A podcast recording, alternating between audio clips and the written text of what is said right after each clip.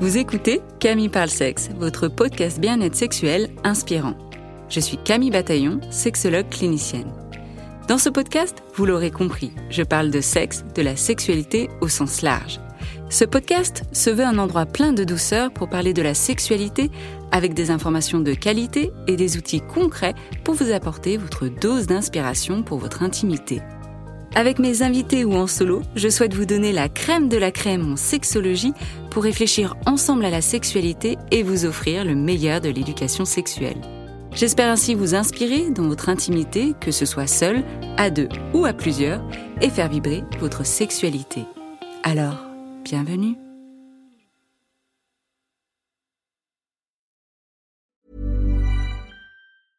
I'm Sandra, and I'm just the professional your small business was looking for. But you didn't hire me because you didn't use LinkedIn jobs. LinkedIn has professionals you can't find anywhere else, including those who aren't actively looking for a new job but might be open to the perfect role, like me. In a given month, over 70% of LinkedIn users don't visit other leading job sites. So if you're not looking on LinkedIn, you'll miss out on great candidates like Sandra. Start hiring professionals like a professional. Post your free job on linkedin.com/people today. One size fits all seems like a good idea for clothes until you try them on. Same goes for healthcare. That's why United Healthcare offers flexible, budget friendly coverage for medical, vision, dental, and more. Learn more at uh1.com. Ever catch yourself eating the same flavorless dinner three days in a row? Dreaming of something better? Well, HelloFresh is your guilt free dream come true, baby. It's me, Kiki Palmer. Let's wake up those taste buds with hot, juicy pecan crusted chicken or garlic butter shrimp scampi. Mm. Hello Fresh. Stop dreaming of all the delicious possibilities and dig in at HelloFresh.com. Let's get this dinner party started.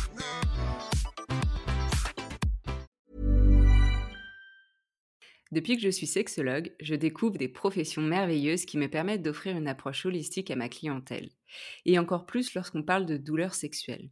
C'est en échangeant plusieurs fois avec Charlotte Bergerot du podcast Milkshaker et elle-même ostéopathe que j'ai compris à quel point l'ostéopathie peut être au service des femmes. Sur mon chemin professionnel et personnel, j'ai rencontré plein d'ostéopathes incroyables dont mon invité du jour, Aurélie de Scoutette. Aurélie, c'est une grande baroudeuse qui se forme professionnellement au gré de ses voyages.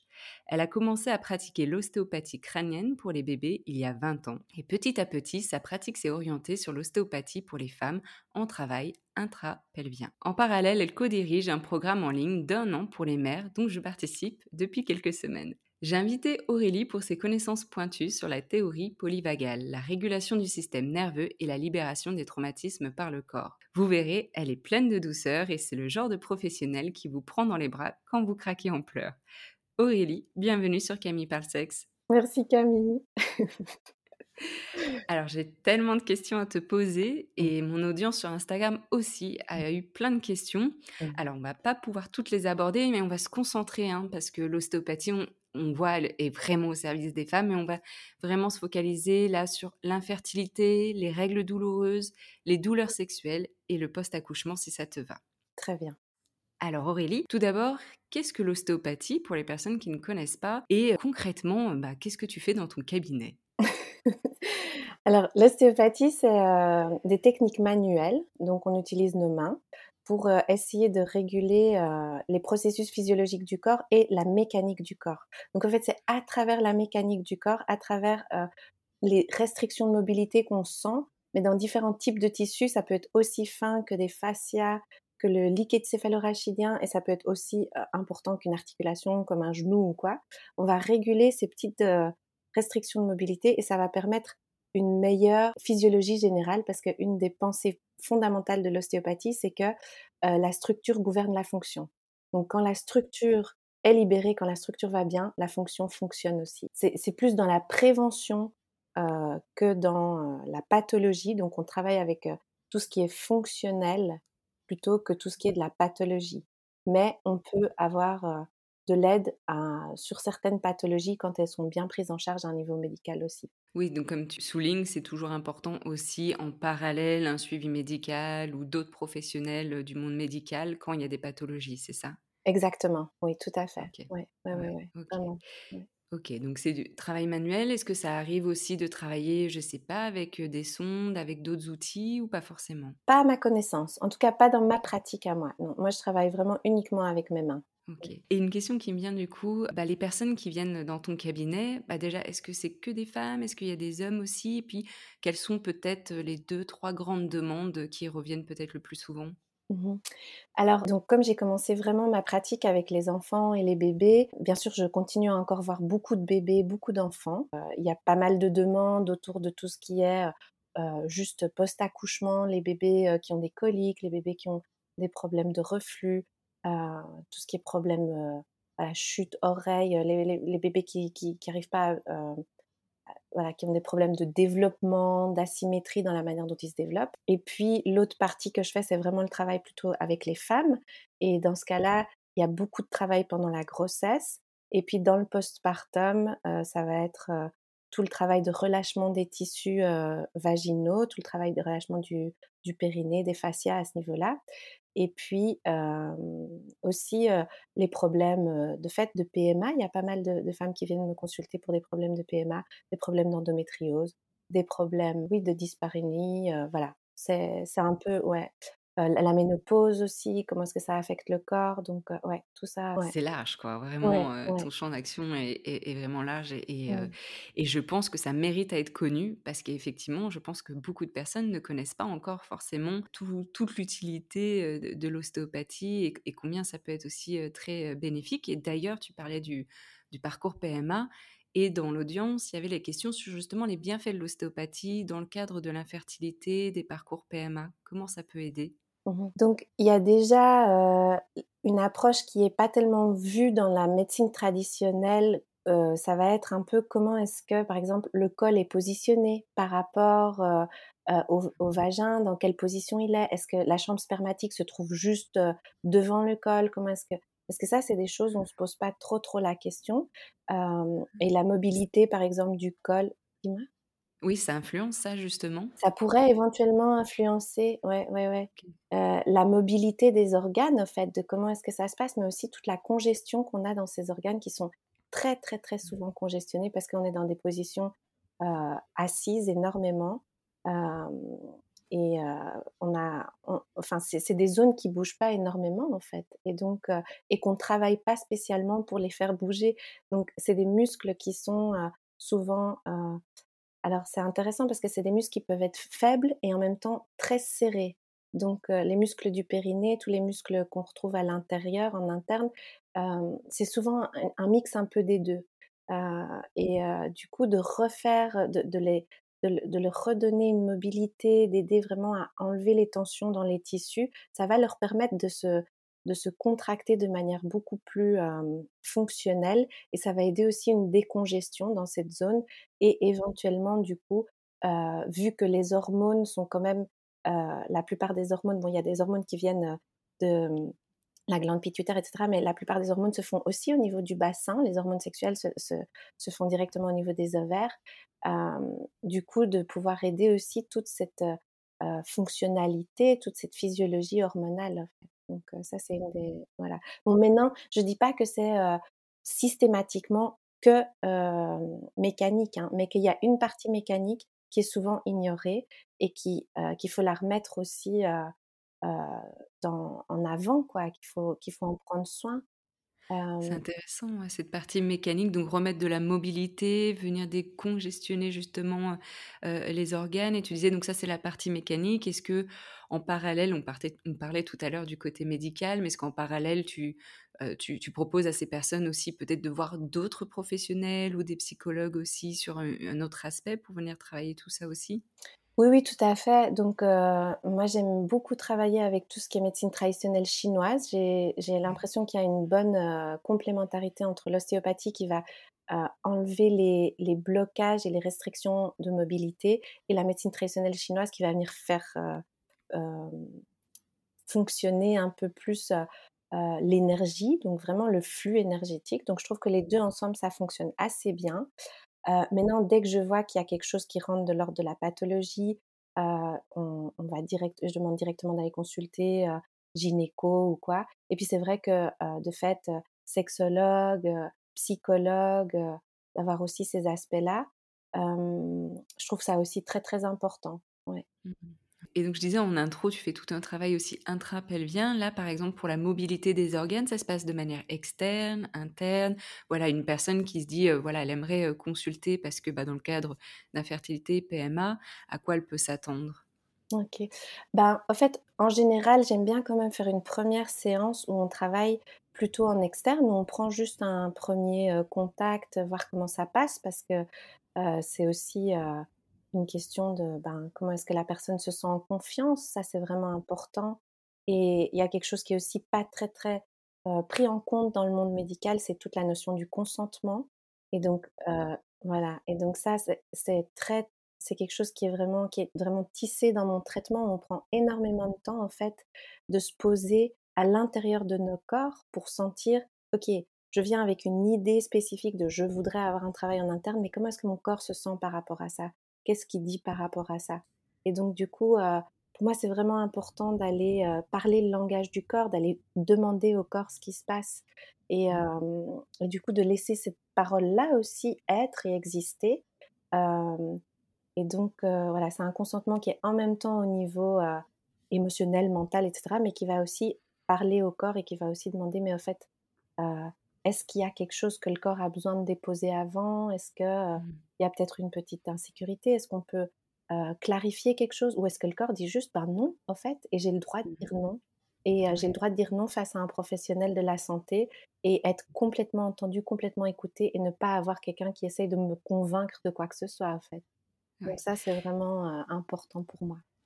C'est très important et, d'ailleurs pour la note perso, c'est vraiment ce que j'ai apprécié aussi bah, chez toi, cette notion de, consentement, de prendre le temps, de venir se, voilà déjà de s'allonger sur une table, voilà nu, bah, ça, demande aussi d'être confortable, d'être à l'aise avec bah, le la thérapeute qu'on a en face et puis de dire bah, au corps, même si oui on se dit bon bah j'ai cette douleur là et puis souvent on arrive, on est dans une telle souffrance que allez on se dit allez je sais que faut passer par là donc j'y vais et puis quand tu poses la question, bah, ton corps, de quoi il a besoin, écoute, etc., bah, tu as dit, oui, allez, on y va. Et le corps, en fait, si on l'écoute, il dit, attends, là, j'ai besoin, on va souffler, on va se détendre, on va prendre les choses doucement, une à une. Et puis même des fois, hein, ou des séances où on pense qu'on va faire un travail en interne, puis finalement, comme tu dis, le corps dit, non, là, c'est là c'est hors sujet, c'est pas le moment quoi. Et il faut pas, faut pouvoir s'écouter soi et que le la praticienne en face puisse aussi entendre, écouter et poser les questions. Ouais, ouais, oui, oui, tout à fait. Ouais. Et ça, vraiment pour pour dire que c'est quelque chose qui et pas, enfin c'est encore très peu commun et pourtant ça doit être quelque chose de normal. Mais pour vous dire, pour les personnes qui nous écoutent, vous avez le droit de prendre le temps. Le votre praticien doit vous demander votre consentement pour bah, chacun, chacune de ces actes. Et puis vous avez le droit d'arrêter à tout moment. Voilà, je le dis parce que des fois de l'entendre, ça permet de se dire, ok, j'ai la permission de le faire, de demander, d'arrêter, etc. Oui. Oui, oui, vraiment, c'est hyper important. Et moi, c'est vrai que j'aborde, par exemple, mes consultations moi-même, quand je vais chez le gynéco, je vais euh, déjà, je, choisis des gynécos euh, qui sont féministes, qui sont euh, engagés dans ces causes-là et qui comprennent vraiment d'où je viens. Et puis, par exemple, c'est moi qui introduis moi-même le spéculum et c'est moi qui prends le temps avec mon corps de vraiment sentir, ok, là, je peux y aller. Et je pense que voilà, que ce serait chouette que de plus en plus de thérapeutes qui sont ou de, ou de personnel médical qui sont dans ce domaine-là puissent vraiment prendre le temps, laisser le temps au corps et laisser le temps à mmh. chacune et chacun. Parce qu'il y a aussi des hommes qui consultent sur d'autres sujets dans, des sphères intimes aussi. Puis le petit tweak, encore j'ajoute là-dessus, euh, euh, ou même euh, le petit détail qui fait la différence, où, où, tu donnes une petite serviette pour qu'on la mette autour, pour pas se trimballer toute nue de là où on se change jusqu'à la table. C'est un petit détail, mais en fait, ça, ça, change le confort de la personne qui est sur la table, allongée, nue, mmh. et qui peut se sentir vulnérable. Donc des fois, c'est des petits détails comme ça pour même les professionnels qui nous écoutent et qui se disent, mais je sais pas comment faire, par où commencer. Voilà, il y a plein de petits détails comme ça qui ont mmh. leur importance. Ouais, ouais. Oui, et vraiment aussi demander à la personne. Euh, moi, je sais que c'est quelque chose euh, de, de, demander à la personne, mais en fait, c'est quoi l'intention? Pourquoi est-ce que c'est quoi votre intention en venant, en venant ici? Qu'est-ce que vous aimeriez? Est-ce que vous avez envie qu'on travaille en interne? Est-ce que vous n'avez pas envie? Laissez le choix aussi à la personne avant qu'elle puisse dire, ben voilà, oui, aujourd'hui j'aimerais qu'on fasse ça, et puis voir après avec le corps ce qu'il dit aussi, hein, mais d'entendre aussi, parce que souvent on a notre idée de ce qui doit être fait, mais oui, sortir de cette position de pouvoir en fait. Et ce n'est pas un échec si le corps dit non, là j'ai pas envie parce que je dis ça parce que des fois aussi pareil, il y a des femmes qui viennent et qui disent bah j'ai pas réussi, je j'ai pas réussi à mettre le spéculum ou Mmh. mon corps je sentais qu'il était fermé alors que c'est quelque chose, c'est le rendez-vous, je l'attendais depuis des mois et des mois. Mmh. C'est pas un échec, c'est on y va petit à petit et en fait c'est une réussite d'écouter votre corps donc bravo. Oui, exactement, exactement, exactement. Et il y a beaucoup de patientes avec qui en fait, elles venaient pour un travail en interne et puis, en fait, on n'a jamais, jamais travaillé en interne. Et c'est tout à fait OK. Et au fait, il y a un moment, on a dit: «Mais on va même pas essayer, on va même pas on va même pas aller là-dedans parce qu'il y a plein d'autres choses qu'on peut, relâcher, parce qu'il y a plein» le le système nerveux central a vraiment besoin de se sentir à l'aise dans dans enfin, que le corps qu'on se sente juste à l'aise dans nos corps avant de pouvoir, être en lien à ce niveau-là et c'est tout à fait OK. Et donc vraiment de nouveau, ce que tu dis, c'est très, très juste, quoi. C'est vraiment pas un échec. Au contraire, c'est une réussite de pouvoir mettre clairement ses limites et de pouvoir dire: «Bah non, en fait, ça me convient pas, et j'ai envie de me sentir entendue là-dedans, sans me sentir coupable, sans me sentir, c'est vraiment bien. Et alors, heu, pour revenir un peu sur sur l'intro, j'aurais peut-être dû commencer par ça, mais quand je je te présentais, je disais, voilà, que tu avais plein de connaissances, évidemment, parce que tu es une personne très curieuse et qui te renseigne. Je parlais de de théorie polyvagale, régulation du système nerveux. Est-ce que tu veux en dire, heu, un petit mot là-dessus pour les personnes pour qui c'est flou, justement? Mmh. Alors, heu, c'est un un un un très, très large sujet, mais c'est plus, l'idée de comment est-ce que, notre système autonome, donc on a dans notre corps, on a dans dans notre système nerveux, on a le système volontaire qui va dire: «Bah, je veux prendre ma tasse» et cetera, qui va activer des muscles. Et puis on a le système autonome qui s'occupe de toute la régulation de notre cœur, de notre digestion, heu, mais aussi, heu, par exemple de notre utérus, de nos hormones, mais aussi par exemple, tous les muscles lisses qui sont, dans notre, périnée. Et no notre périnée est fait à 80% de muscles lisses. Quand on a un orgasme, par exemple, on a ces contractions musculaires involontaires, partiellement lié à ce, système autonome et donc la théorie polyvagale essaye vraiment de trouver qu'est-ce qui se passe au niveau du système autonome et bon, je vais peut-être pas trop rentrer dans les détails parce que c'est c'est En gros, pour, voilà, pour que les personnes aient une idée, hein, mais c'est très complexe et et bien sûr, ça ça s'étudie aussi et et on va pas rentrer dans tous les détails, mais donner une idée, si arrives. Oui, OK. Donc, en fait, heu, ça part de l'idée qu'il y a 3 3 états, heu, dans, ce système autonome qui est l'état, on va dire ventral l'état, sympathique et l'état dorsal. Et dans chaque état, on peut être soit régulé, soit dérégulé. Et donc, par exemple, dans l'état, ventral, c'est tout le lien, en fait. C'est tout ce qui a été construit dans notre système nerveux en tant que mammifère. Et donc c'est tout le lien, heu, le lien entre maman, enfant, donc heu, tout l'allaitement et tout ça. Donc c'est tout ce qui se passe dans notre face dans no et dans et dans l'avant de notre corps et puis il y a l'état sympathique qui est lié au stress, heu, donc c'est tout le système nerveux qui a été construit, si on regarde au niveau phylotogénique, donc au niveau de comment est-ce que, au fur et à mesure de l'évolution, nos systèmes nerveux ont évolué. C'est, les petits poissons dans l'eau qui réagissent directement, c'est ce truc un peu de stress, mais dans un état régulé, ça peut être, heu, le sport, le jeu, heu heu, faire l'amour, tout ça, c'est des manières où on est dans quelque chose où on peut être, dans, dans cet état, sympathique régulé. Et puis quand c'est quand c'est dérégulé, ça peut être le stress, l'anxiété, jusqu'à, vraiment la la la panique, quoi. Et puis Mmh. après on a, le système dorsal qui est, au fait, quand on était des des êtres unicellulaires dans l'eau, et que du coup là, c'est vraiment quand on est déconnecté, donc c'est, heu, le burn-out quand c'est en dérégulation, mais quand c'est en régulation, c'est, heu, dormir, se reposer, heu, être, heu, voilà, mh. être au calme et cetera et donc au fait, l'idée, c'est comment on et on n'arrête pas de shifter de ces états tout le temps et l'important, c'est de pouvoir bien, équilibrer ces différents états. C'est que le corps ne nous force pas dans un état ou dans un autre, c'est pouvoir y aller nous-mêmes d'une certaine Ah, manière. Et voilà, donc ça, c'est en gros la théorie polyvagale. Maintenant, voilà, donc la manière dont elle peut être intégré dans le traitement, c'est pouvoir parler au corps à partir de là, en fait, pouvoir dire ah oui là je sens que le corps est dans un état plus sympathique dérégulé. Comment est-ce qu'on va pouvoir le ramener dans un sympathique régulé? Comment est-ce qu'on va pouvoir mmh. rééquilibrer les tensions dans le corps pour pouvoir revenir dans quelque chose qui est plus fonctionnel en fait et qui va être plus apaisant et, que ce corps va être plus agréable à vivre quoi de l'intérieur. Détendu, agréable à vivre. Ah, j'aime bien ce mot, agréable à vivre. Ouais.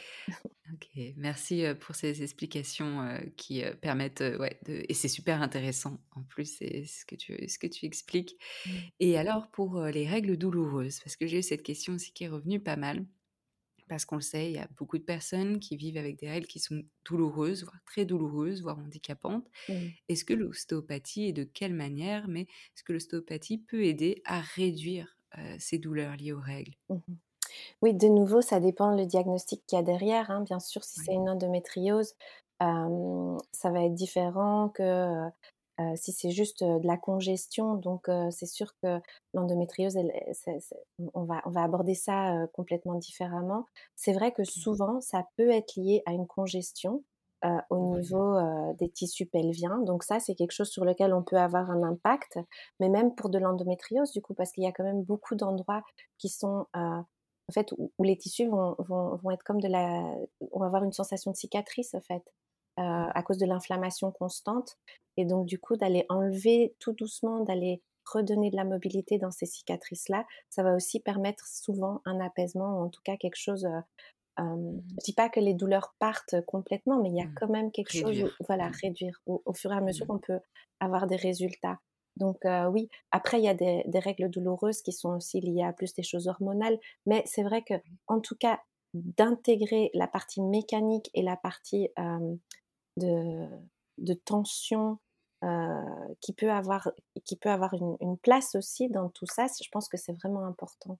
Et de nouveau, mmh. parfois, ça peut, être, ça peut ne pas être directement une tension liée à l'utérus, mais ça peut être une tension au niveau du dos qui va donner trop d'informations, en fait, par tous les nerfs qui passent par là. Il va avoir trop d'informations au niveau de l'utérus et ça va impacter aussi. Donc, ça peut être des réflexes viscérosomatiques, somatico-somatiques. Enfin, il peut y avoir différents réflexes qui se passent aussi à ce niveau-là.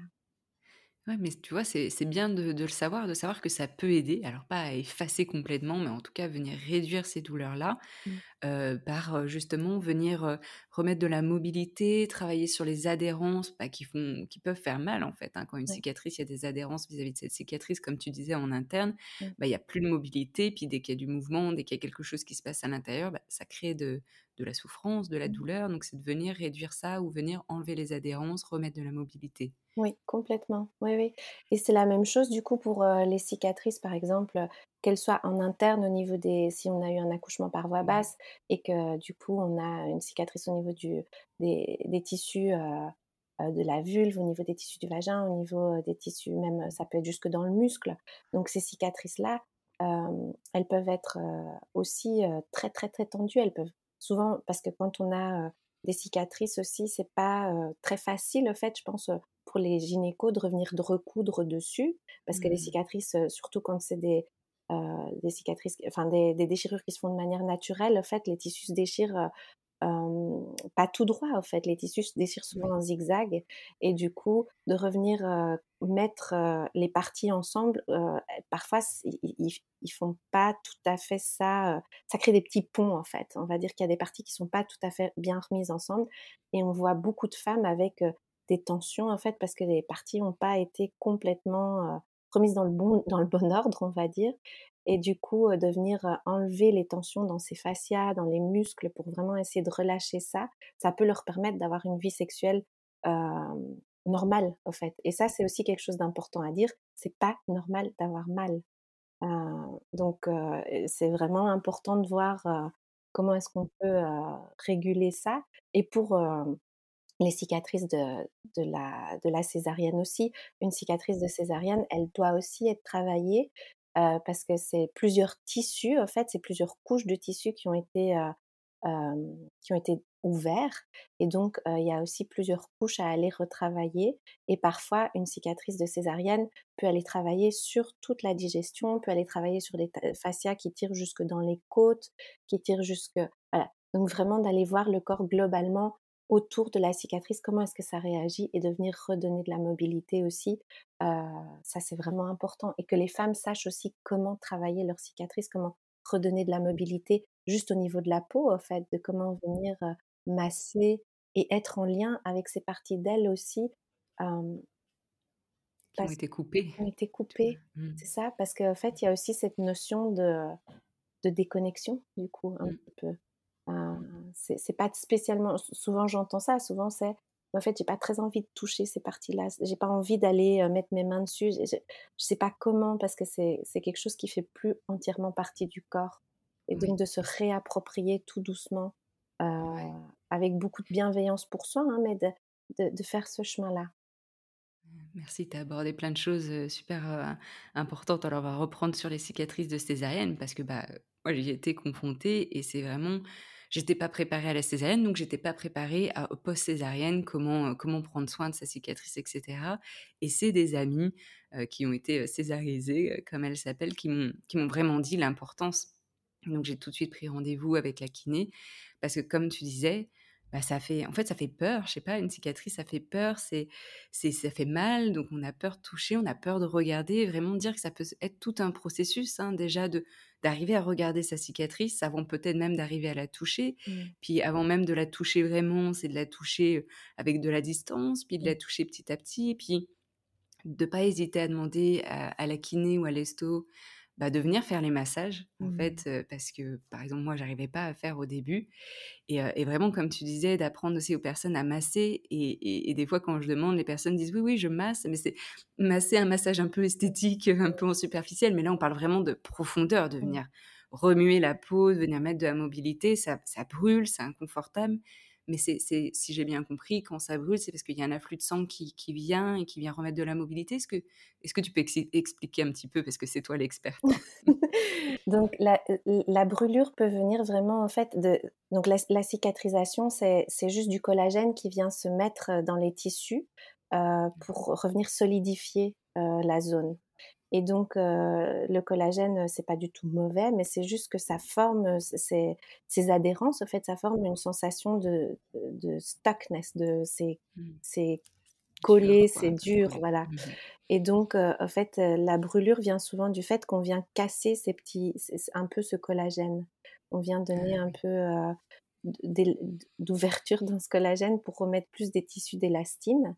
Et donc ça, ça peut être une douleur ouais, de, de, brûlure de fait. Ouais. Mmh.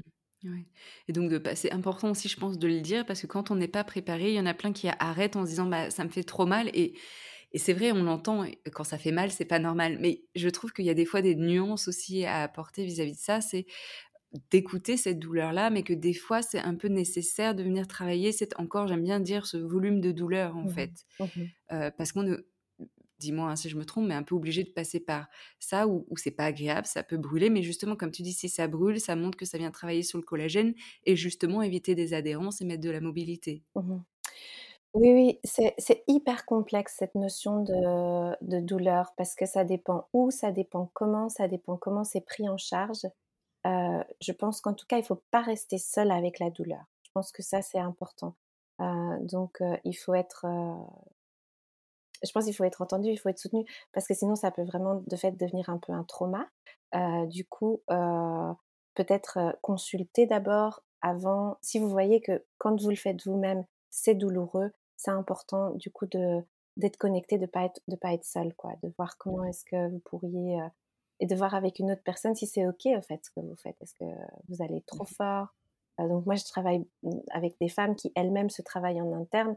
Et ce qu'on voit, par exemple, les massages du périnée en interne sur Internet, euh, ça, fait peur parfois. On se dit, mais enfin, ah, comment est-ce que, comment est-ce ah, ça, brûle à l'intérieur. Il y en a beaucoup de mes amis qui, qui l'ont même pas fait. Même moi, personnellement, j'étais à fond dedans. Et en fait, je me dis, bah non, en fait, ça fait très mal. Oui, oui, c'est ça. Mais c'est parce que aussi, c'est montré peut-être d'une manière qui est un peu trop violente. Donc, enfin, sur, sur ce qu'on voit dans les vidéos et tout ça, il y a moyen d'y aller vraiment hyper graduellement. mais du coup, j'ai perdu le fil. Oui, on parlait, ah oui, de, oui, que c'est quand même complexe par rapport à la douleur de, de, de, ce qu'on dit, etc., de comment les personnes peuvent, comme tu dis, là peut-être être accompagnées, de toute façon être accompagnées hein, par des professionnels vis-à-vis de cette douleur, et pour pouvoir en fait ne plus vivre ces douleurs-là. Oui, c'est ça. Mais je, dirais surtout par rapport au périnée, parce que c'est un muscle qui est... en fait, c'est un muscle qui est assez timide. Et donc, comme il est fait de muscles lisses et pas de, enfin, il a partiellement beaucoup de muscles lisses, en fait, il va très très vite se contracter. Donc, si on le, si on le masse comme on ferait un massage en faisant, en faisant vraiment des, des allers-retours comme ça, des étirements, etc., il va venir se contracter, il va venir dire bah, je suis pas d'accord avec ça. donc, il faut y aller par inhibition. Donc, c'est un autre, c'est vraiment venir poser son doigt attendre que ça se relâche, continuer d'aller un petit peu plus loin, attendre que ça se relâche, continuer d'aller un petit peu plus loin, plus que par massage direct en fait. Ça c'est trop fort pour ce muscle. Donc euh, c'est vraiment euh, d'y aller graduellement, de savoir. Euh, et puis oui, de fait d'aller voir. En fait, je pense qu'il y a une, chose aussi qui se passe au niveau de, de nos parties génitales, c'est qu'elles sont vues soit de manière sexuelle par nos partenaires, soit de manière médicale par le monde médical, mais on a très peu de cartographie interne en fait de nous, qu'est-ce qui se passe en mmh nous, et du coup d'aller vraiment reprendre contact avec ça chacune pour nous en fait, parce que les hommes je veux dire, ils savent très bien comment c'est fait, quoi, leur partie, parce qu'elles sont extérieures. externes. Elles sont externes, mais ils n'ont pas peur de les toucher, ils n'ont pas peur d'interagir avec elles. et nous, c'est vrai que beaucoup de femmes, même des femmes qui, peuvent avoir une très très bonne conscience de leur corps et, qui peuvent avoir une très bonne image de leur corps, ont peu de lien avec leur propre vagin, leur propre vulve, d'aller vraiment voir comment ça se passe, d'aller explorer, d'aller s'auto-examiner et d'aller vraiment cartographier de l'intérieur. Ouais, cette cartographie, bah, c'est ce que font les sexologues et puis sûrement toi aussi en séance, mais de venir, comme tu disais, se réapproprier cette zone, se familiariser en fait, parce que ce qui fait peur, c'est l'inconnu. Et souvent, comme tu dis, pour beaucoup de femmes, bah, ça n'a pas été exploré. On n'a pas vraiment de schéma de comment, comment on est fait à l'intérieur si on n'a pas fait soi-même les recherches, mmh. ni comme, si, même si on sait les schémas, comment on l'intégrer vis-à-vis de soi, via le toucher, via l'expérience, via la mmh. sensorialité. Donc, quand on se familiarise avec cet endroit-là, on a moins peur, on est plus en confiance et mmh puis on se reconnecte aussi à cette partie de soi. Exactement. Et c'est vrai que je veux dire, même au niveau anatomique et tout ça, ça fait que depuis, je, crois que c'était en 2005-2006 qu'ils ont remis dans les. Enfin, au fait qu'on a retravaillé sur le clitoris comme une partie, comme la partie interne aussi. Avant ça, on, avait, c'était dans les manuels d'anatomie. On les, on voit. Enfin, je veux dire, si on fait des coupes anatomiques, on voit le clitoris interne, mais on disait juste ah c'est du, c'est du tissu, c'est, c'est du tissu. Mmh on donnait pas le nom de clitoris à ça. Et maintenant, c'est que depuis cette année, je pense qu'il a été réintégré dans le Grey's Anatomy, qui est le grand livre de classique d'anatomie. Mmh voilà, donc le clitoris interne a été réintégré. Donc vraiment, il y a eu une, un effacement en fait de tout ça. Et donc bien sûr, c'est effacé dans, dans, notre psyché, c'est effacé dans nos corps. C'est pas quelque chose qu'on s'approprie facilement. donc c'est vraiment important euh, de comprendre que c'est pas quelque chose de personnel, c'est quelque chose de macro. C'est quelque chose qui mmh. se passe à un niveau beaucoup plus global, mais qu'on peut faire le travail personnel pour nous, pour nos filles, pour les générations qui viennent aussi, de, euh, de, de, vraiment euh, se réapproprier nos corps, quoi, et de, de, revivre à l'intérieur et d'être dans des corps qui soient apaisés. Quand on parle de douleur, on, tu parlais aussi de douleur sexuelle et, et, malheureusement en sexologie et sûrement dans ton cabinet aussi, on en voit beaucoup. Mmh. On en voit beaucoup bah, post-accouchement avec une épisiotomie qui fait mal, comme tu disais. On en voit beaucoup parce que bah, pareil, comme tu disais, le périnée peut se contracter aussi mmh. très facilement et peut être sensible aussi au stress, à l'anxiété, à des traumas, à ce qui mmh. se passe. Comment l'ostéopathie, ou là peut-être l'ostéo-urogynécologie, peut aider vis-à-vis de ces douleurs, qu'elles soient pelviennes, vaginales, vulvaires? Déjà, je, ce que je vois beaucoup en cabinet, c'est qu'il y a un... Voilà, on dit juste dyspareunie, on dit juste vulvodynie, mais sans donner beaucoup de diagnostic un peu plus précis. Donc, je trouve que c'est un peu complexe aussi parce que souvent j'ai des femmes qui viennent avec une vulvodynie mais en fait, c'est clairement les glandes de Bartholin, ou c'est clairement les glandes de Skene, ou c'est mmh.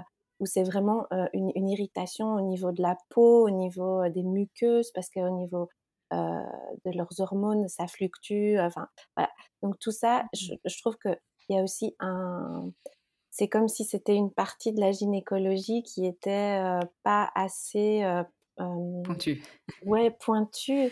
Et du coup, il y, a beaucoup de, il y a beaucoup de femmes qui sont vraiment très perdues face à ça parce que, voilà elles ont mal et elles savent pas pourquoi et on leur explique pas pourquoi non plus, on leur donne pas vraiment d'informations. Et donc, des fois, c'est des mauvais diagnostics aussi. Hein. Souvent, on va dire, juste dire, ah, bah, c'est des mycoses, des mycoses, parce que bah, je pense qu'en gynécologie, on connaît, ne connaisse pas forcément toutes les pathologies vulvaires, alors que bah, c'est une erreur de diagnostic et donc un mauvais traitement. Et donc, ça, ça continue comme ça pendant des années aussi. Ouais. Oui, oui. Et donc, c'est vrai que c'était, il y a d'abord cette errance médicale souvent qui, euh, qui fait partie de, euh, de, du moment où elles viennent chez moi. Et puis, euh, d'essayer de voir ensemble, en fait, et de juste se réapproprier pour elles euh, cette zone en dehors d'un diagnostic médical, en dehors de euh, ben euh, je suis ça en fait, ou je suis cassée, parce que c'est souvent cette mmh. sensation là qu'elles ont en fait, c'est j'y arrive pas, je suis cassée, et il n'y a pas de, ben, de, de, de, d'intégration en fait de qu'est-ce que ça leur fait à, à d'autres niveaux, à un niveau émotionnel. Enfin, c'est dommage, quoi, je trouve déjà de. Enfin bon, bref, mmh. on rentre dans d'autres sphères. mais quand même. Ouais. Et puis, et puis du coup, c'est d'aller voir en fait en interne. Ah ben tiens, voilà la glande de Skene, voilà la glande de Bartholin. Qu'est-ce qui se passe? Ah ça, mmh. ça vous fait mal. Ah oui, voilà là, il y a une cicatrice. Et on, on, cartographie ensemble. Donc on fait des schémas. On, à la fin d'un traitement, on fait un schéma en disant, ben voilà, là il y a des douleurs, là il y a des douleurs. Là vous pouvez aller mettre vos doigts, vous pouvez aller relâcher vous-même. Donc euh et cette cartographie, donc toi tu le fais quand justement donc tu mets un doigt en interne et en même temps que tu touches ou que tu vois, tu dis ce que tu vois et comme ça aussi la femme ça lui permet d'intégrer aussi de cartographier en interne avec les sensations et avec les mots de ce que tu dis, de comment est, son corps. Exactement, exactement. Mmh. Et donc euh, voilà, de, déjà juste ça, je trouve que c'est c'est très éclairant pour les femmes qui, qui, se disent ah ben oui en fait c'est normal que j'ai mal donc il y a aussi une normalisation euh, et puis elles sont elles sont reconnues dans ce qu'elles vivent elles sont pas juste euh, diagnostiquées en fait il y a quelque chose de plus de c'est pas juste dans la tête finalement. Voilà, exactement. Si on arrive à le voir physiquement, mécaniquement, c'est que bah, je ne souffre pas parce que c'est dans ma tête, mais il y a quelque chose au niveau physique, mécanique qui se passe aussi. Oui, Exactement. Alors, je dis pas que c'est des traitements, euh, c'est pas en une fois qu'on arrive à des résultats flamboyants non plus, ça prend du temps. Euh, mais, euh, mais parfois, oui, parfois, il y a vraiment. Euh, mais par exemple, la semaine dernière, j'ai une, une patiente qui, qui elle-même est, prof de technique Alexander, donc il y a vraiment un corps qui est dans un apaisement total, etc. Et puis, quand on a été voir en interne, en fait, je lui dis, mais comment, comment ça se passe au niveau des relations sexuelles? Parce que vraiment, ça me paraissait difficile d'avoir des relations sexuelles avec ce type de tissu. Elle me dit mais je peux pas en avoir. Euh, et du coup, parfois même euh, dans des corps qui ont l'air très apaisés, il peut avoir beaucoup de tension. Et dans des corps qui ont l'air très, très, très stressés, il peut avoir une, beaucoup de relâchement et beaucoup d'ouverture à ce niveau-là. Donc c'est Comment tu l'expliques ça, par exemple, quelqu'un qui est détendu corporellement, on va dire, mais, mais pas cette partie génitale. Est-ce que pour toi c'est quoi lié à des traumatismes? Est-ce que ça peut être multifactoriel? Est-ce que alors je sais hein, que c'est souvent il faut creuser, mais est-ce que tu vois un pattern, quelque chose qui revient ou pas? Ou des hypothèses? Ah, c'est tellement, c'est tellement personnel, j'ai l'impression qu'on ne peut pas faire, une, faire une généralisation. Ce que je vois, en tout cas, c'est que pour moi, et ce que j'ai appris au fur et à mesure des années à travers mes, mes différentes enseignantes aussi, hein, mais c'est que pour moi, la zone du bassin, c'est une zone qui parle pas que de notre histoire, mais qui parle aussi parfois de, de l'histoire de transgénérationnelle aussi. C'est là qu'on berce nos bébés, c'est là que on reste pendant neuf mois. Et il y a pas mal d'informations qui circulent. C'est comme si le corps intégrait tout le temps de l'information, que ce soit la lumière, la, la gravité, tout ça, et qu'on arrive à un peu classifier l'information rapidement. Je pense que ce que je lisais, c'est quoi le corps reçoit 20 000, plus, 20 fois plus d'informations que le cerveau, en fait, parce que tout, est tout est classifié. Euh, ah ben ça, on prend, ça, on prend pas. Enfin, voilà. Mais il y a des informations qui, qui restent dans nos corps et souvent dans nos bassins, d'une certaine manière, c'est des, des, endroits où, où il y a cette congestion, en fait, où il y a cette congestion aussi au niveau de l'information. Et du coup, ça peut être une, aussi une information qui ne nous appartient pas toujours. et ça, je vois aussi parce que c'est pas du tout la même chose au niveau même énergétique quand on touche un bassin en interne avant un accouchement et après un accouchement. Il y a quelque chose qui s'est passé. Et, et, du coup, c'est c'est de l'information qu'on transmet, je pense. C'est de l'information qui passe. Et comment tu le sens? C'est quoi la différence? C'est, ouais, comment Enfin, je sais pas si ça peut s'expliquer, hein, comme c'est énergétique. Il y a des mots qui peuvent être, ça peut être traduit en mots. oui. je, je sais, je sais pas bien expliquer. Mmh. Euh, j'ai l'impression d'avoir appris à parler le langage du corps, d'avoir appris à, mmh à, pouvoir sentir le corps de, ou sentir certaines parties du corps et de, sentir qu'est-ce que cette partie est en train de raconter euh, et que du coup ça raconte pas les mêmes histoires. Et c'est normal, hein, il y a eu un événement qui s'est passé, mais je vois aussi qu'il euh, y a quand même des choses qui se passent euh, au niveau transgénérationnel qu'on retrouve dans les bassins. Et quand on parle de ces choses-là, quand on met des mots là-dessus, et qu'en même temps on peut le travailler à un niveau physique et qu'on peut relâcher ces parties-là, souvent euh, la sensation disparaît ou, il y a quelque chose qui de nouveau qui réapparaît. Ça donne de la mmh. place. Ça donne de l'espace. Et, pour revenir aussi, est-ce que là, la, la, patiente là qui était détendue puis, puis plutôt tendue au niveau génital pelvien, peut-être c'est quelque chose hein, que, que tu as posé, mais même, tu vois, préciser, dire comment se passent les relations sexuelles avec pénétration. Oui, bien sûr. Parce que du coup, tu vois, la réponse c'est ah bah il se passe rien, alors que peut-être elle a une intimité qui se passe autrement. Voilà, ben, peut-être c'était quelque chose que tu as abordé, mais voilà, même pour les professionnels qui nous écoutent, d'ajouter une précision. Parce que souvent les personnes nous disent bah non, en fait, du coup, j'ai pas de sexualité, alors qu'en fait, quand on creuse, elles ont une sexualité des fois riche et épanouie, euh, sauf que bah, l'accès à la pénétration n'est pas possible ou est douloureuse. Quoi. Oui, tout à fait. Et c'est vrai que c'est de fait euh, ce qu'on a, ce qu'on, ce qu'on a discuté juste après dans, dans, la, dans la conversation. C'était vraiment au niveau de la relation, euh, de la pénétration. Et donc par rapport aux, douleurs sexuelles, alors est-ce qu'il y avait autre chose à dire vis-à-vis de ça? Donc tu disais c'est important quand même qu'il y ait bah, y ait des mots posés sur ce que tu vois, sur ce qui se passe, parce que des fois, comme tu dis, il y a une errance médicale, gynécologique, qui fait que bah, les personnes ne savent pas vraiment ce qu'elles ont, ou elles pensent que c'est dans leur tête. Puis là, c'est vraiment de pouvoir mettre des mots dessus. Ensuite, tu disais, bah voilà, ça se fait pas en une séance, ça peut prendre bah, voilà, du temps, et c'est vrai, en sexologie aussi, ça prend du temps. Il y a des solutions qui existent, et c'est souvent un travail en plus de, de multidisciplinaire. Par rapport à ce travail, donc tu disais, il peut se faire en externe, il peut se faire en interne, c'est venir décongestionner un petit peu cette zone. Encore une fois, on reparle toujours de ça, c'est ça? Oui, exactement. Enlever les tensions, décongestionner, travailler dans les fascias, travailler dans les muscles, et puis l'intégrer dans le reste du corps, quoi, de voir de fait comment est-ce que ça s'intègre au niveau euh, du bassin, est-ce que les sacroiliaques bougent bien, est-ce que le pubis bouge bien, donc de vraiment venir voir ça globalement. Et tu parlais aussi au tout début de l'exemple des glandes de, Bartholin, ou que ça peut être au niveau hormonal. Est-ce que du coup c'est au niveau hormonal Est-ce que là l'ostéopathie peut aider, ou au contraire c'est peut-être une limite? Non, non, ça, c'est clairement une limite, hein, mais c'est juste euh, de pouvoir dire à une femme, ben voilà, euh, euh, dans l'exemple, par exemple, de la semaine dernière, c'était euh, une femme qui traversait une ménopause et qui avait eu un, qui était tombée euh, au niveau de son coccyx et donc elle avait en même temps le trauma physique, donc les muscles qui étaient hyper hyper serrés, et puis en même temps la ménopause qui faisait qu'il y avait une sécheresse vaginale et que toutes les cicatrices de ces accouchements remontaient à la surface très très très fort et que ça tirait dans tous les tissus. et donc de pouvoir juste expliquer, ah ben oui, ok, il y a une sécheresse vaginale qui est liée à quelque chose d'hormonal, euh, lié à la ménopause, mais ça, ça va aller tirer au niveau des fascias, au niveau des tissus, donc de normaliser, en fait, de dire, ben oui, en fait, c'est normal que vous, que vous que vous arriviez pas à avoir des rapports pénétratifs pour le moment. par contre, voilà ce que vous pouvez faire.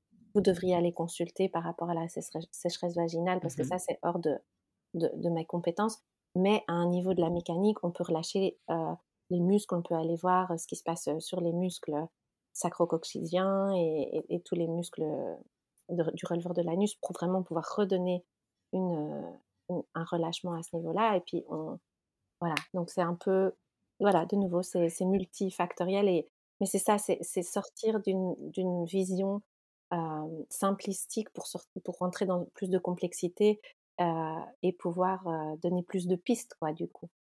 Oui, c'est vraiment ça et c'est ça aussi, qu'on essaye de faire, le message qu'on essaye de faire passer en tant que professionnel, parce que c'est la même chose aussi en sexologie, dire il n'y a pas juste des, fois déjà il n'y a pas juste une cause, parce que souvent elles sont à la recherche d'un facteur, d'une cause, et en fait quand on creuse, il y a plein de petits éléments qui ont fait que, et du coup en termes de traitement, il va y avoir plein de petites pistes qui vont faire que aussi. Mmh.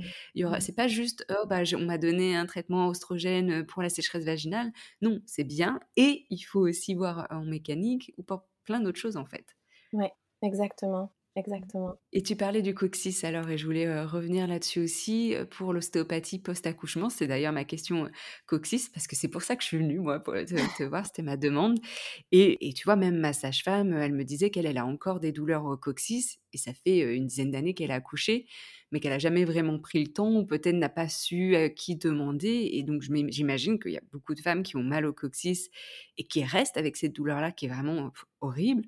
Comment l'ostéopathie, encore une fois, peut venir aider ces douleurs au coccyx et de quelle manière tu travailles pour réduire les, tensions, la douleur au niveau de cette zone-là, du coccyx? Mmh donc oui, donc c'est vrai qu'il y a plusieurs facteurs qui peuvent donner des, des. Donc le premier, c'est que le bébé, si on a un coccyx, parce que tout le monde a des positions de coccyx qui sont congénitales, quoi. C'est-à-dire on, est avec un coccyx qui est un petit peu plus fléchi ou un petit peu plus en extension. Mais si le coccyx est hyper fléchi, ben le bébé peut vraiment venir casser en fait l'articulation, ou bien en tout cas la fêler, ou en tout cas faire une euh, ce qu'on appelle une euh, luxation en fait de cette petite articulation. Euh, et donc, en fonction du degré de, de, ce qui s'est passé à ce niveau-là, on, on, a recours à différents traitements. Donc, la première chose qu'on vérifie, donc si c'est très très proche de l'accouchement, passer par la voie interne au niveau vaginal, ça peut être compliqué parce qu'il y a mmh. encore les cicatrices, etc. Donc, on va peut-être pas directement passer par la voie interne au niveau vaginal. Donc, on passe d'abord par une gestion plus de la mécanique externe. Et puis, si c'est vraiment très, très douloureux, ce qui est souvent le cas quand il y a vraiment eu une, vraie fracture, euh, on doit passer par la voie rectale. Et donc là, on va aller remettre le coccyx en place aussi par la voie rectale euh, et travailler sur toutes les structures, les, petits ligaments, euh, les fascias, les muscles autour. Donc ça, c'est aussi quelque chose qui peut être nécessaire à certains moments. Mmh. Et, et, puis, et puis sinon, on peut aussi passer par la voie vaginale pour travailler sur le releveur de l'anus qui s'insère en fait sur le coccyx parce que souvent ce qui se passe c'est que en fait ça peut-être euh, un coccyx qui a été euh, luxé avant une grosse chute de ski ou un truc comme ça qui fait que le coccyx a été luxé avant et puis au moment de l'accouchement euh, avec le, bébé qui passe plus toutes les hormones de relaxine qu'on a dans le corps pendant la grossesse et en postpartum quand on allait, le coccyx va commencer à rebouger et c'est ça qui va faire mal. Et donc, c'est vraiment euh, aller. Euh, en fait, le coccyx, il bouge en allant vers, vers l'avant en général parce que tous les muscles sont en antérieur, donc sont, sont, euh, c'est les muscles périnées, donc ils viennent tirer le coccyx vers l'avant. Et donc, ce qu'on va aller faire, c'est rééquilibrer tous ces muscles-là pour que le coccyx puisse se remettre dans une position qui, qui, lui convient et qui fait moins mal. J'ai plusieurs questions. Tu parlais des, hormones et donc du coup la relaxine qui fait que ça bouge encore. Est-ce que du coup une personne qui allait, elle devrait attendre avant de justement travailler là-dessus ou elle peut déjà commencer? Non, il faut déjà commencer parce que si c'est douloureux, il ne faut pas rester dans la douleur, surtout quand on allait et qu'on doit passer des heures et des heures assises. Non, il faut, il faut déjà travailler, même si peut-être le traitement va moins bien tenir. parce qu'avec l'allaitement, ça va peut-être il va peut-être falloir retravailler. Voilà. mais ça vaut la peine. De toute façon, à chaque fois qu'on va travailler, même s'il faut le refaire plusieurs fois, ça va à chaque fois se soulager. soulager. Et alors, je voulais revenir aussi sur cette zone, zone rectale, ou qui peut être peut-être des fois même plus tabou que de passer par la zone vaginale. Je ne sais pas ce que tu as comme écho de tes patientes, comment l'aborder, comment l'expliquer, comment rassurer aussi, parce qu'il peut peut-être y avoir la question de ah bah mon anus, enfin, bah, il y a du caca qui sort par là, c'est pas propre ou enfin c'est bizarre. Voilà, si tu peux nous décortiquer un petit peu tout ça. Alors, ben, déjà normaliser, quoi, dire bah oui, clairement, c'est un peu bizarre, je comprends, quoi, je, comprends complètement que vous trouviez ça très intrusif et, et je suis, suis d'accord avec le fait que c'est intrusif. et puis, et puis dire ben, je pense qu'en en, fait, c'est la demande, elle est très très claire. Quand on a mal, on a juste envie que ça aille mieux. Et la plupart des femmes, en fait, elles disent, mais je m'en fous, en fait, faites ce qu'il faut pour que ça aille mieux. C'est pas, voilà. Donc, et puis ça fait juste partie du corps. C'est le corps, il est tellement merveilleux et en fait, c'est peut-être se connecter, prendre le temps de se connecter à la, à la, au fait que on est, c'est tellement fantastique comment notre corps est fait. Enfin, quand on voit l'anatomie, on se dit mais Dieu doit exister, quoi. C'est pas possible autrement. Enfin, c'est tellement, tellement, tellement, tellement bien fait. On est, euh, nos corps sont. Ouais, enfin, j'ai même pas de mots pour décrire euh, la, la, la, vénération que j'ai pour euh, la physiologie, l'anatomie. On sent ta passion.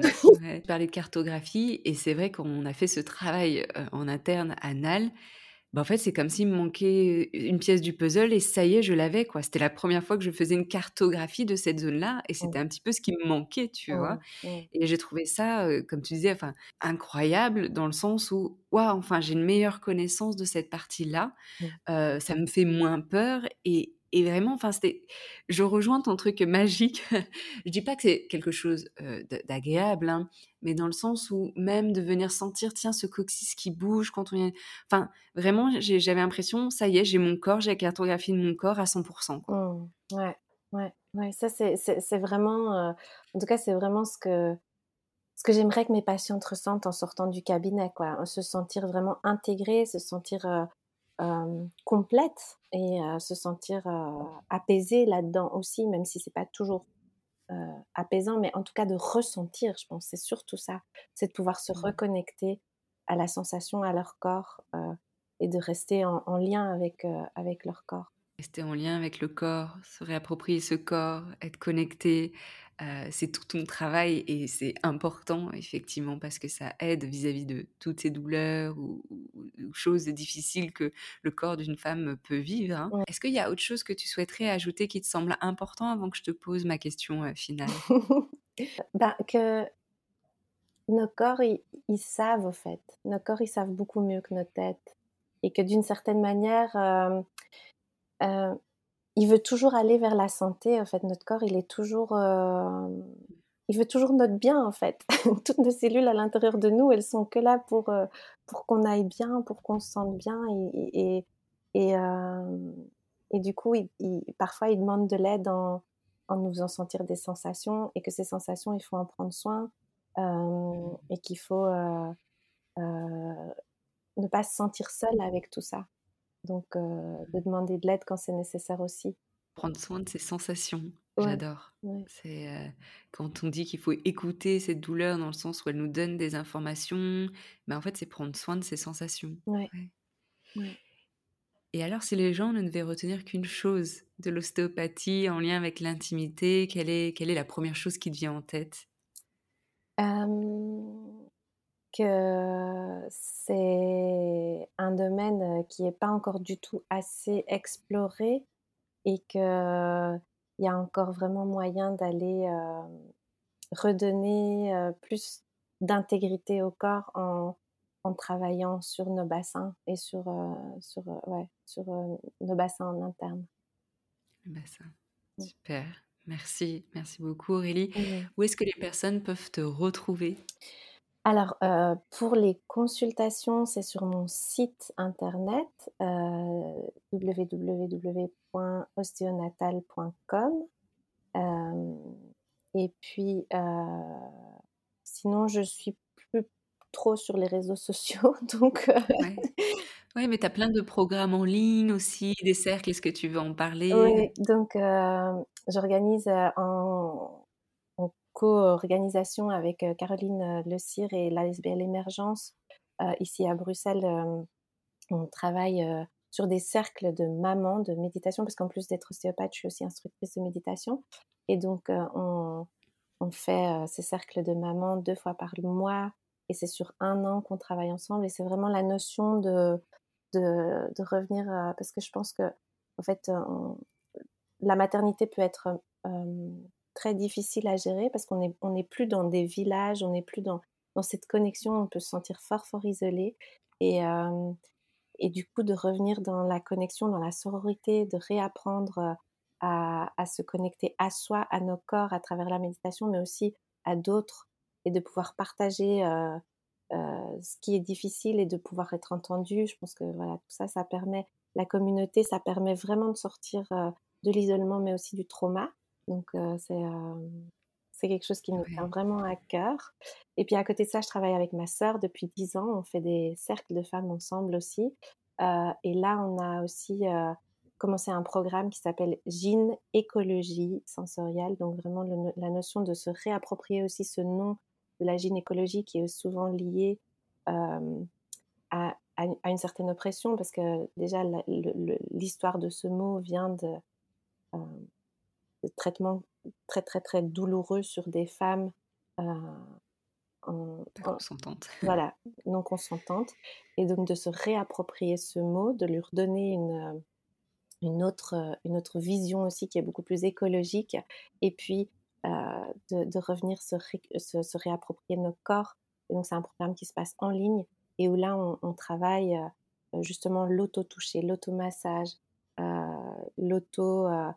On va aller observer nos cols, on va aller travailler vraiment sur plein d'aspects différents et en cercle, donc avec le contenant très très doux et bienveillant de la sororité.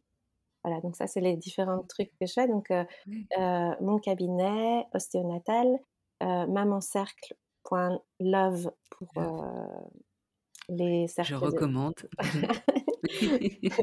Et puis, euh, gynécologie sensorielle, c'est sur notre site loualuna.com. Super, bah, j'ai mis tout ça déjà dans les notes du podcast, donc n'hésitez pas à aller checker, appuyer et de, et de regarder. Et, et c'est vraiment chouette tout ce que tu mets en place, Aurélie. Donc merci beaucoup pour tout ça et puis merci pour ton temps. Et merci à toi, Camille, parce que ton podcast est vraiment, vraiment aidant. Quoi. Moi, je, l'écoute beaucoup et ça m'aide dans mon travail et dans ma vie personnelle aussi. Donc je trouve que c'est vraiment super que tu puisses donner toutes ces informations de manière si généreuse. Enfin, vraiment, merci. Bah, merci, ça me touche. et tu ne m'as pas, pas posé la dernière question? Ben si c'était ça, si les gens ne devaient retenir qu'une chose, c'est passé vite ta vie. Ah ben voilà. bah merci beaucoup Aurélie, c'était un plaisir d'avoir cet échange avec toi. Merci à toi. À bientôt. Oui, et à tout bientôt. Hein.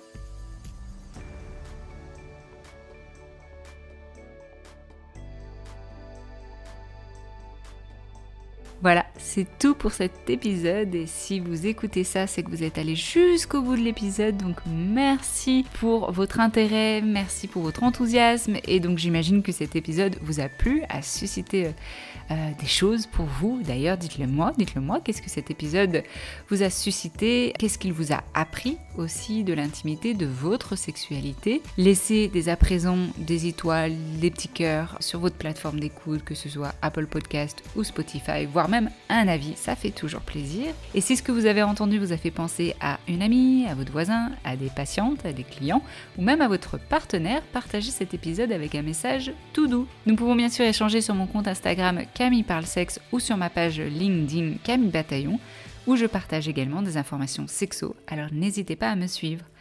En attendant de revenir dans vos oreilles, je vous souhaite de belles expériences intimes. À bientôt!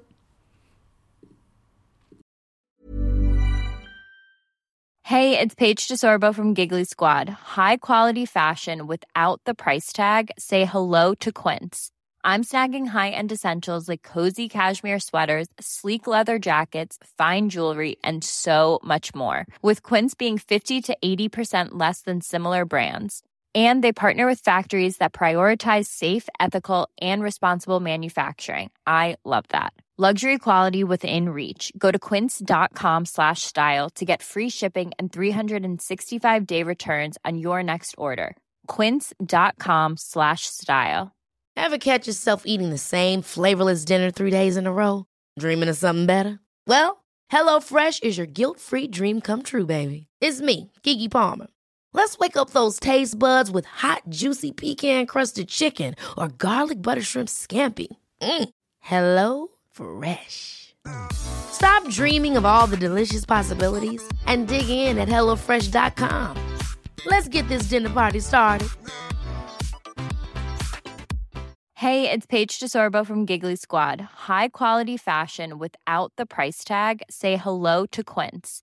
I'm snagging high end essentials like cozy cashmere sweaters, sleek leather jackets, fine jewelry, and so much more. With Quince being 50 to 80% less than similar brands.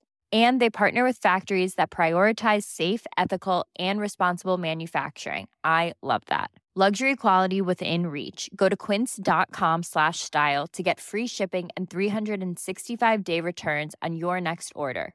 Quince.com slash style.